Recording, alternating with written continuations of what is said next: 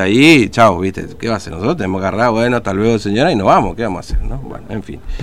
Bien, eh, son las 10 y 22 de la mañana.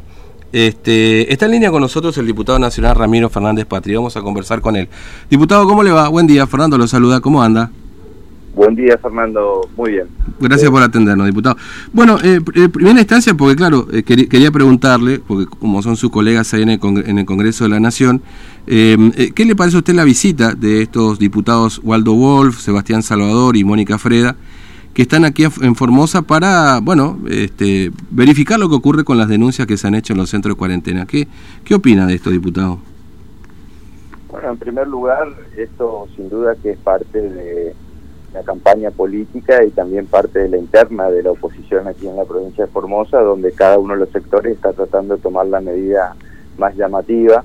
Mm. Eh, la movida de los diputados tenía como intención que sesione aquí en la provincia la Comisión de Derechos Humanos de la Cámara de Diputados de la Nación, que por cierto, cuando ellos fueron gobierno, esa comisión no tuvo prácticamente ninguna actividad mm. y ahora pretenden que venga a sesionar acá. Como no lograron eso, no lograron la adhesión, no lograron la autorización, lo que buscaron es que tres representantes de la de Juntos por Cambiemos, que son de la provincia de Buenos Aires, vengan a recorrer la provincia.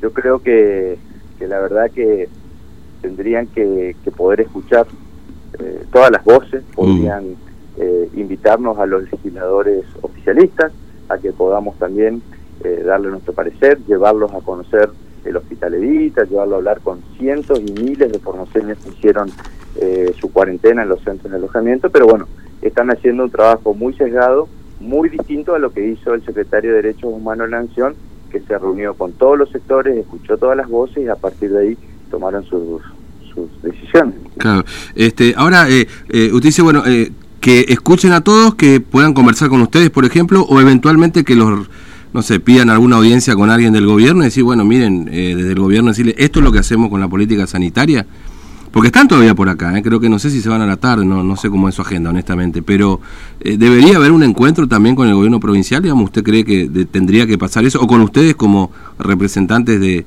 de la provincia también? Yo creo que nosotros somos sus pares en la provincia y corresponde que si vinieron a casa pudieran hablar con nosotros, así que los invitamos, a, yo los, los llevaría a recorrer y es más, le diría si se pueden quedar una semana en la provincia, porque vamos a hablar con mucha gente, vamos a recorrer muchos lugares y, van a ver incluso cómo han avanzado fruto del éxito de, esta, de estas medidas que se tomaron, cómo el gobierno también pudo avanzar en parte de las cosas que ellos piden, que es la, las cuarentenas domiciliarias, donde mm. ayer el Consejo Integral del COVID ya empieza a autorizar eso, donde se empiezan a abrir muchas actividades que no podían operar, como el caso de, la gastronomía, que logramos que nuevamente puedan funcionar, y bueno, y muchas otras. Pero es un trabajo, fíjense que la que viene es Mónica Frade, que es la que mm. lo denunció penalmente al presidente de la Nación por envenenamiento, por haber logrado la incorporación de la vacuna Sputnik, cuando una revista científica dice que más del 91% de la asertividad tiene esa vacuna y también dijo que había que intervenir la provincia de Formosa, intervención federal. Bueno, le recuerdo que Formosa está intervenida hace mucho tiempo con kilómetros de asfalto que se triplicaron en la gestión del gobernador Beltrán, con la red de fibra óptica, con más de 1.300 escuelas, con la red de hospitales. Formosa está en pie y ellos vienen a hacer campaña política. Mm. Ahora, diputado, el otro día usted eh, en algunas declaraciones de alguna manera hizo un, o, pidió disculpas, digamos, ¿no? Eh, eh, ¿Es correcto, digamos, eso? ¿Y, a quién le pidió disculpas? Porque a mí me llamó la atención, se lo digo, porque a veces hay como un discurso muy, muy duro por parte del gobierno cuando se trata de lo que ha pasado aquí en la provincia, las denuncias básicamente de los centros de cuarentena, ¿no es cierto? Y, y fue como un discurso más conciliador, si se quiere, o escuchando también lo que por ahí podían decir algunos formoseños, que en definitiva nada es perfecto. Este, ahora, me llamó la atención, ¿a quién le pidió disculpas usted con esa frase? es que, Fernando, eh, en esto de la pandemia eh, nadie tenía experiencia. Esto fue aciertos y errores en todas partes del mundo y, cuando hay realmente buena intención y buena voluntad, eh, yo creo que, que corresponde reconocer que no todo es perfecto, porque no teníamos experiencia en esto. Probablemente aquellas personas que no se les dijo en el tiempo adecuado eh, el resultado de, su, de Mm. sus testeos o que las formas en que fueron tratados quizás no hayan sido las que esperaban ante un momento de desesperación como la que pasaría cualquier persona que tiene que estar eh, en cuarentena, ya sea en su casa, eh, Sí. genera una sensación de ansiedad. Entonces, por ahí nos tuvimos con, a la altura en, en todos los lugares, porque también los equipos humanos para atender a tantos Mm. lugares por ahí no llegaron con la inmediatez que hubieran deseado, pero lejos estamos de decir que acá hay una violación sistemática a los derechos humanos, que la provincia tiene que ser intervenida. Entonces ahí vos te das cuenta que están en una campaña eh, electoral y no en una campaña por la vida. Mm. Este, ahora, eh, eh, entiende también que, que, que, eh, a veces la imagen que se tiene de la provincia también tiene que ver un poco con ese discurso, digamos, un poco duro. Y por ahí, yo no sé si encontrar algún viso de conciliación como usted lo está haciendo en este momento. Digo, esta es una interpretación personal, ¿no? Se lo traslado porque lo hemos dicho acá también. Y, y, a veces encontrar ese punto de conciliación entre, bueno, resolvamos lo que está mal y mantengamos lo que está bien, en definitiva. Yo creo que las medidas que anunció ayer el Consejo Integral del COVID demuestran que, que también hay de parte de las máximas autoridades del gobierno eh, sensibilidad y en función a que los resultados epidemiológicos y, y- y la, la- la recomendación de los científicos, de los sanitaristas, va siendo positiva, se van logrando ciertas flexibilizaciones y, y bueno, la gestión no se mide por los resultados, más allá de que les guste el tono de algún referente del gobierno Mm. o la forma, en definitiva son las medidas las que las que demuestran la, la decisión política y bueno, esta flexibilización demuestran que hay una apertura, demuestran que no estamos sesgados a que las cosas tienen que ser como solamente a Mm. nosotros nos parezcan, pero si hay alguna medida que ustedes nos demuestran que se logran los mejores o, o iguales resultados a los que logramos nosotros y son de alguna manera más aceptadas por la gente, con todo gusto la- las queremos. Pero si nos traen medidas que fueron eh, utilizadas en otros países o en otras provincias que lograron resultados mucho más alarmantes en cantidad Mm. de víctimas, la verdad que hace que nos tengamos que mantener en, en esta postura. Pero eh, bueno, tenemos matices como en todos lados, como en todas Sí. familias, y algunos que eh, por ahí pueden caer lo peor a, la sociedad, pero lo importante es la- son las medidas políticas y los resultados que estamos logrando. Claro, sí. Este, ahora, usted usted habló con el gobernador y, le pregunto esto no para, digamos, subestimar lo que usted pueda decir, se lo aclaro desde ya, diputado, este, pero por eso le, marcaba un poco esto de que me haya llamado la atención este, este pedido de disculpas y, y esto que usted está diciendo ahora, porque en definitiva eh, es un discurso que quizás... Eh, entiéndase lo que le quiero decir, porque además acá se ha hablado mucho del trato, yo, se lo digo abiertamente, yo estoy muy de acuerdo en algunas medidas que ha tomado el gobierno provincial, lo de la cuarentena, por supuesto, que considero que somos irresponsables, pero eh, en el modo y en el trato en el que a veces se ha este, eh, involucrado a muchas de estas personas que fueron trasladadas a estos centros, digamos, ¿no?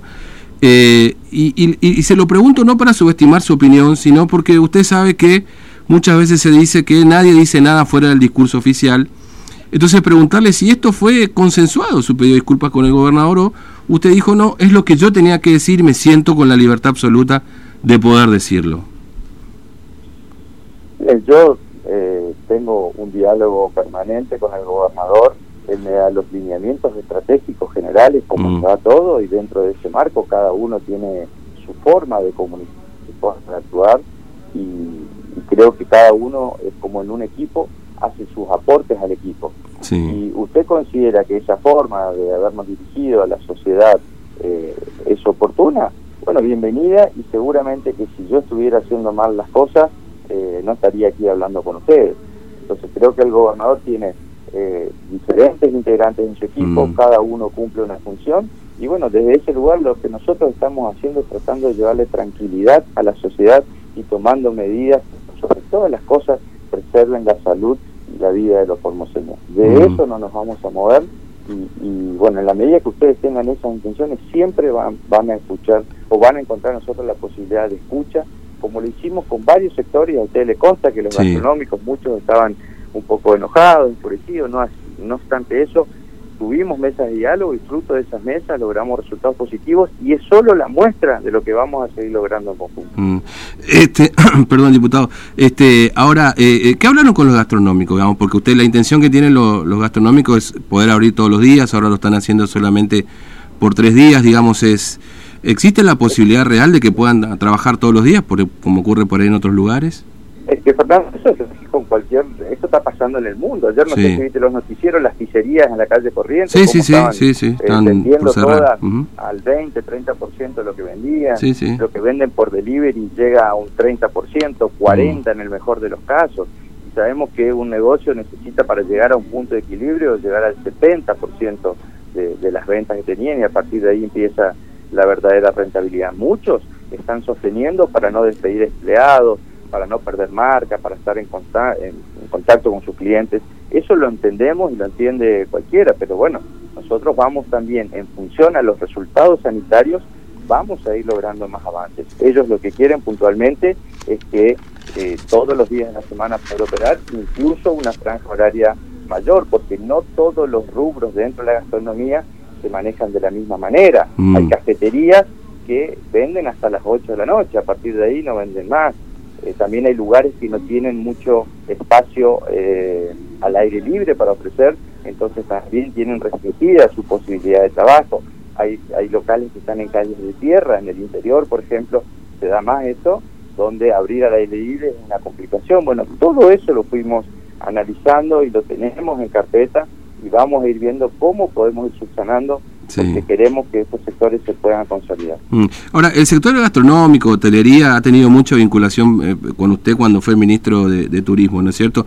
Este, han trabajado en conjunto, de hecho, para la marca Formosa, Formosa Hermosa, y hay muchos que estaban un poco enojados, ¿no? No sé si usted recibió también seguramente algún mensajito, algún este alguna puteada también como se puede decir pero ha hablado con ellos en privado, por lo menos así individualmente, como para decir, bueno, mire muchachos, esto es así y, son las consecuencias que tiene esta pandemia, porque en, algún punto hasta dijeron que se sintieron un poco acompañados, digamos, por parte del gobierno en ese sentido.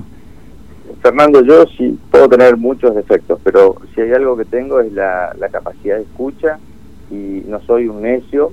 Entonces, en todo este en toda esta situación fueron los primeros afectados los hoteles, los mm. restaurantes, los primeros que tuvieron que cerrar allá en marzo porque el virus viajaba con las personas. Así que yo los entiendo y entiendo sus enojos. Por eso en ningún momento lo he tomado como algo personal, mm. sino como una necesidad de cada uno de ellos. Por darte un ejemplo, quizás, no sé si es lo mejor decirlo al aire, pero en, virtud de la sinceridad entre los dos, eh, ejemplo como Patricio Evans, que había hecho una declaración en contra mía de este contexto, levanté el teléfono, lo llamé, le dije, Patricio, las cosas son así, yo dije esto, le pasé el audio, me entendió, me pidió disculpas y quedamos que en el ámbito de, eh, privado vamos a seguir hablando porque yo estaba trabajando para que se puedan mejorar la situación del sector. Y así fue, y así se generó la reunión con el presidente FEGRA y al mm. otro día tuvimos los, resultados positivos. Lo mismo hablo con representantes de los trabajadores, los, otros estamos con los cabañeros, por ejemplo, de Herradura, que no integran FEGRA, pero tienen una asociación que también estaba muy preocupados. Bueno, hoy vuelven a la actividad. Eh, Herradura estaba explotando de reservas como, mm. como nunca, que, veníamos gestionando todo enero y febrero reservados, pero bueno, estábamos cuidando la vida y por eso tuvimos que hacer este parate en, enero y ahora estamos reactivando y, bueno, estamos en contacto. Así que yo entiendo los enojos que pudieron haber, en ningún caso lo tomé como algo personal y no es que le soltamos la mano, sino que estamos cuidando el conjunto y en ese marco, bueno, ellos tuvieron esta, esta restricción. Mm. Pero las vamos a ir solucionando. Eh, diputado Fernández Patri, le agradezco mucho su tiempo, muy amable, gracias por atendernos. ¿eh? Gracias a vos, Fernando, un abrazo. Un abrazo, hasta luego. Bueno, el diputado nacional Ramiro Fernández Patri. Eh,